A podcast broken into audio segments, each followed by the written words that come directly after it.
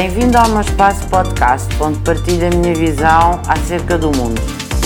Cada país, obviamente, tem um sistema educativo que responde às necessidades do próprio país, não é?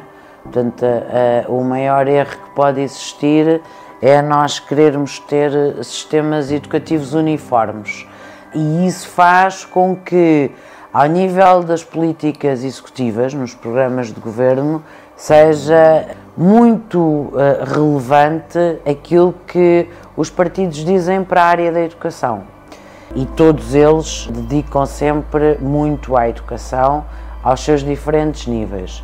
Porque se um país uh, não tiver um bom sistema educativo, nunca vai conseguir ter crescimento económico, desenvolvimento social, desenvolvimento económico e desenvolvimento político e por isso, dentro dos países, pertencem a regiões e essas regiões, como é o caso de Portugal, está dentro da União Europeia e a União Europeia também dedica uma grande fatia do seu orçamento a todos os programas comunitários e dedica uh, muitos artigos dos tratados às políticas de educação europeias.